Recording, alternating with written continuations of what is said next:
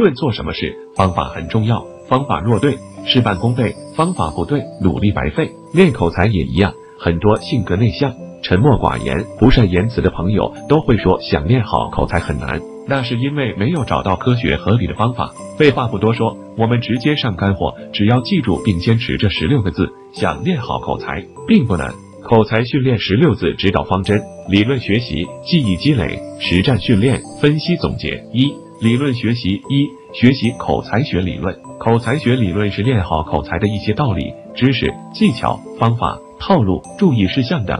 他们是那些好口才的人几年甚至几十年的经验总结。学习口才学理论，就是要学习别人的经验与方法，以加快我们练好口才的进度。二、向口才好的朋友学习，多与身边口才好的朋友聊天交流，记住你们的聊天内容。没事的时候就开始分析总结，学习对方的聊天技巧。二、记忆积累，积累大量的可用于聊天的内容素材很重要。有些高学历的，特别是理科男，口才不好，就是因为他们学的专业知识虽然很多。但是不能用于聊天，因为大家都听不懂啊。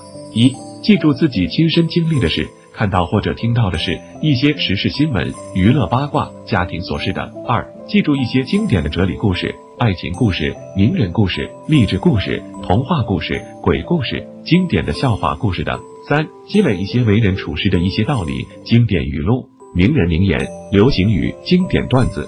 四、记住一些经典的歇后语、脑筋急转弯、谜语等。五、记住一些趣味知识、生活小知识、健康知识等。六、记住一些常用的形容词、成语。口才不好的人经常会遇到不知道该用什么词来形容的问题，因此记住一些常用的形容词是非常必要的。三、实战训练。学口才就像学开车，只学理论知识，不实际操作，你永远也不会开车。学口才就像学打仗，不能纸上谈兵。你把《孙子兵法》倒背如流了都没用，必须要在战争中总结经验教训，在战争中学习战争。学口才也一样，必须要在实战中训练口才。理论与实战相结合，把理论运用到实战，在实战中总结理论、检验理论、巩固理论。四、分析总结。实战训练后，及时进行分析总结很重要。分析总结的过程就是重新认识理论、检验理论、巩固记忆理论的过程。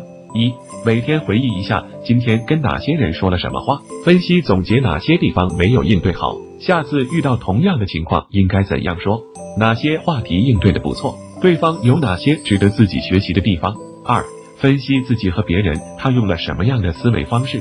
三、回忆一下自己和别人用了什么修辞手法。四。回忆一下自己和别人用了哪些幽默技巧、玩笑技巧。五、回忆一下自己和别人用了什么说话技巧、聊天技巧、聊天套路。牢牢记住并坚持理论学习、记忆积累、实战训练、分析总结这十六字指导方针。想练好口才并不难。